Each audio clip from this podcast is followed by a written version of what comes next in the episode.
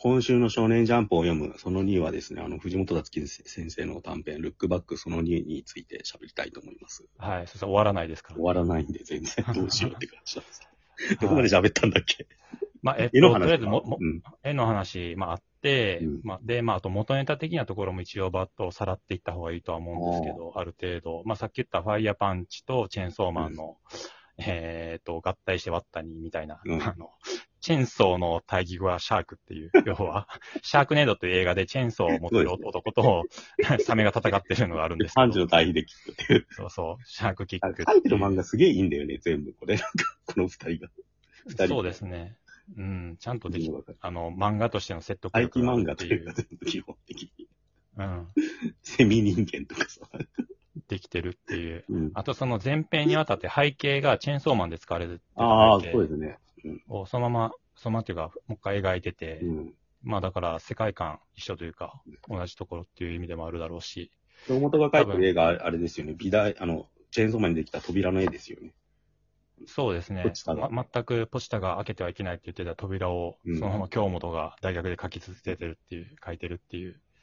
あれはなんか、うん、象徴的な使い方でうまいし。あと事件が起こった大学が、うんあの、辰巳達樹が出てる卒業生の東北芸術工科大学洋画コースっていう、あ、そっちなんだ、やっぱ。なんか。そう、その大学うん。だそうで、まあなんかその大学自体がツイートしてましたね。まあ多分なんか、さ あの許可取ったんでしょうね。勘弁してくれよって感じですけ 惨劇が起こってるんですけど。ど。うん。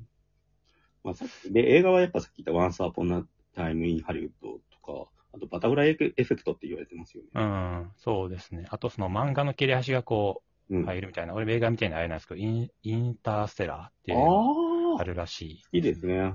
達樹先生は。ワンサポンアタイムインハリウッドは、あの、最後救急車で運ばれるとこもオマージュになってあうんあれがなんかやっぱり、その、実際に起きたシャロン・テートの殺害事件が起きなかった世界をタランティーノが描いてるんですよ。うん同じ時系列で。うんだから映画の中だけでも虚構の世界で救ってあげたいみたいな感じのうんモチーフになってるんだけど、たつきの場合は一回戻っ、もう一回戻っちゃうんですよね。だからうんこの辺はなんかね、ドラマのミュー404とかの方が近いっていう感じですよね。うん、こういう分一回分岐させて戻るっていうのはよくやるタイプですけど、最近はなんか。そうですね。で、ちょっとさっき元ネタ的なところ言うと、最初のコマ、先生がこ、はい、今週の学年新聞配るぞの後ろの背景の黒板にドントって書いてあって、うん。一番最後のコマ、あの、主人公のうん。後ろに散らばってる、えー本のとこに in anger って書いてあって、このオアシスの曲の、ほんほんほん。えっ、と、あえっ、と、don't, don't look back in anger、うんうんうん。うん、だから、ドンとは最初にあって、ルックバック本編があって、最後にインアンガーが来て。で、これって、だから、オアシスのこの曲ってうん、俺知らなかったんですけど、うんなんか、えっ、バと、タフライエフェクトの主題歌かなんなかテ、テロが起こったことに対しての、なんかその、なんていうんですかね。そっちか。うんそのそう、それを思って歌、も持って歌えたんじゃなくて、うんうんなんか、うん、それに、それに対して歌われていくというか、あのーうん象徴的になっていった曲みたいで、っうんうんていうところうん。うんらしいです。うん。だから最初にドントって見たとき、絶対なんかあんなと思ってたんですよ。そう、調べたらそれで。あと、まあ、タイマあーなんですね、タイ、ワンスアポンアタイムなんとか映画うんの DVD かなんかが最後散らばってますよね。知ってますよね。ジャンプも散らばっててっていう。うん。うんあと多分さ、女の子が踊っ、なんか雨の中で踊ってるカットあるじゃないですか、富士の。はいはいあれ。台風クラブですよね。俺最初なんか、どうなんだろう。ボンジュロンの母なる証明かなと思ったんだけど、多分台風クラブだと思うんですよね、これを。あれと同じで、チェーンソーマンの、なんかあのセンス、なんだっけ、あレーゼの回と同じで。ーなんかまあ、雨に歌えばとかもありますけど、なんか、いろいろ、だか田舎のあぜ道みたいな感じは韓国映画っぽいですけどね、なんかバーニングとかも。ら本当地元だし、その雪のシーンとかあったり、その電話ボックスとかも全部チェーンソーマンであり、自分のうん。思い出の中にある景色を描いてるというか。ど、んくらいなんか自分のことを書いてんだろうねっていうのは思う。一個思ったのは、そのシャークキックがうん11巻で終わってるじゃないですか、とりあえず。チェーンソーマンも11巻で止まってるんですよね。うんうんで、それ、そのタイミングでこの読み切りを出すっていう。うん。うん。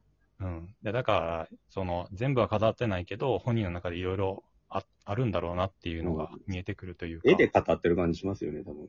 うん一緒に多分こういうデートみたいなことした記憶が友達なのか恋人なのかわかんないけど、あるんだろうなって思うっていうか。うん。この映画館のシーンってあれですよね、デンジ君と牧松さんが見てるシーンですよね。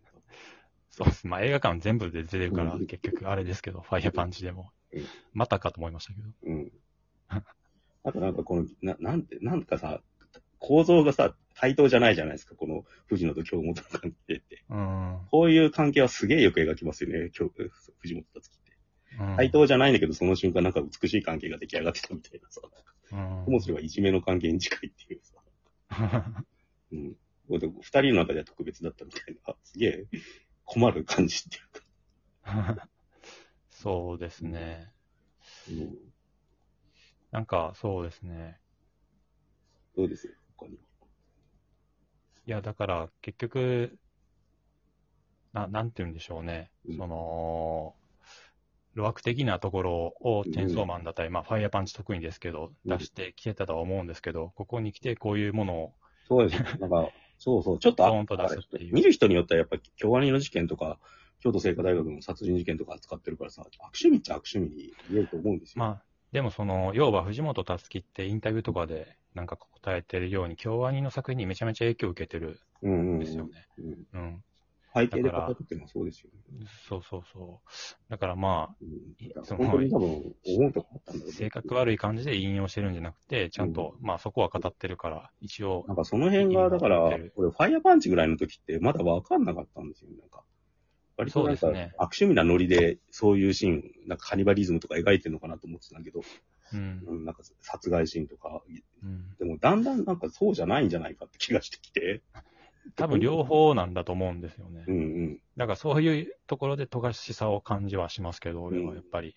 富樫ってやっぱりなんか明らかにそのネット黎明期からなのかわかんないですけど、そのネネットでいわゆる今、今というか悪趣味文化みたいな、うんうんうんいろんな、まあいわいわゆる、コーネリアス不映像殺そうそうそう、殺人映像とかいわゆるいろんなひどいものが転がってるわけだし、転がってたわけじゃないですか。うんうん。そういうものをすげえ見て影響を受けたんだろうなっていうふうに思ってたんですけど、うん。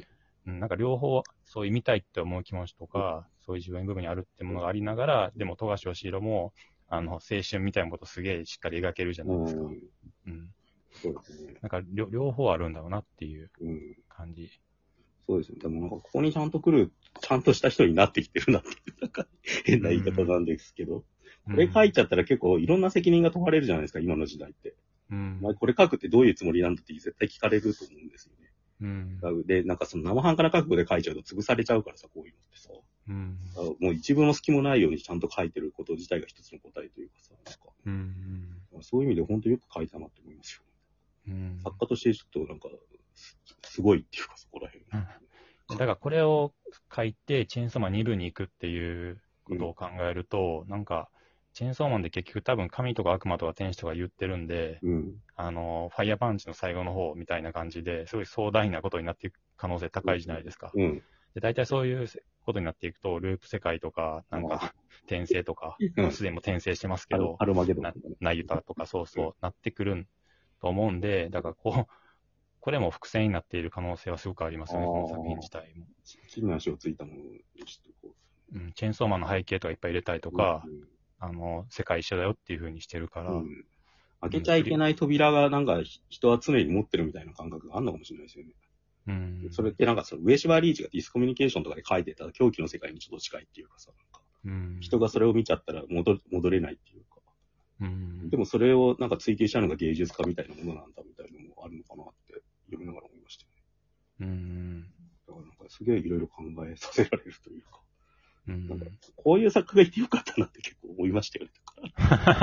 もう感謝じゃないですか。感謝の領域に。感謝ね。ね、ね、感謝の政権でうんネテロ会いや、多分だから10代、20代の子がこれ読んでさ、俺の作品だって思うのはいいと思うんですよ。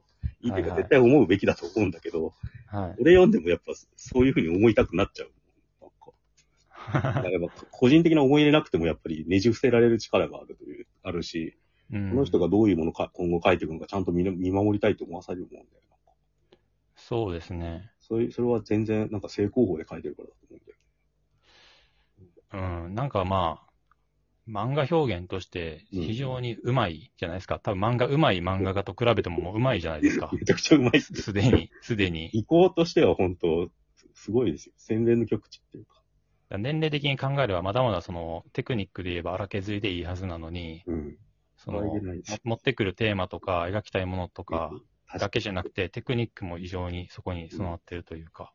こういう形で宣伝されていくと、やっぱさ、テーマ性とかなんかさ、油系が抜けてっちゃうんですよ。なんか、望月明太郎が僕好きなんだけど、やっぱり、今はこういう感じなんですよね。その、絵の宣伝は向かってるけど、話とかテーマはちょっとなんか交代してってるんですよね。初期にあった面白い。うん。だから、ベテランになるほどそういう風になっちゃうんだけど、この人は結構それをなぜか両立できてるっていうか、うん絵の洗練とテーマの、テーマとか、なんかその、なんか感情の円熟みたいなものがどんどん同時進行してるっていう、すげえ不思議な作家ですよ。うん普通はこういう風にならないっていう。あで、ちょっと思ったことは、そのうん富士の主人公の方が、えっ、と、普通は相方がいなくなったら落ちぶれていくじゃないですか。うんうんでも全然売れていくんですよね、そのまま。うんうんなんか、その辺も、藤本たつき的なことを感じたっていうか、うん要はなんか、あ圧倒的に力があるっていう、どうしたって、何したって？うんうん。うん。はい。二人、ニコイチだと思ってて、一人になって無理、どうだろうと思ってたら普通に売れていくっていう。なんか、足立光と足立友の関係にもちょっと似てるというか、感じるところだったんですけど、うん、ああ面白いな、うんでもそれは。自分の才能があることによってどんどん孤独になっていくっていうところも。皇室で、そう、何かを失って孤独になってくると、逆に強くなってきますよね。源氏君とかの人もなんか。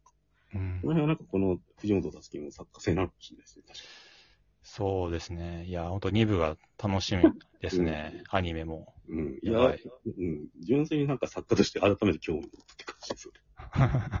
うんあじゃあ、それ。はい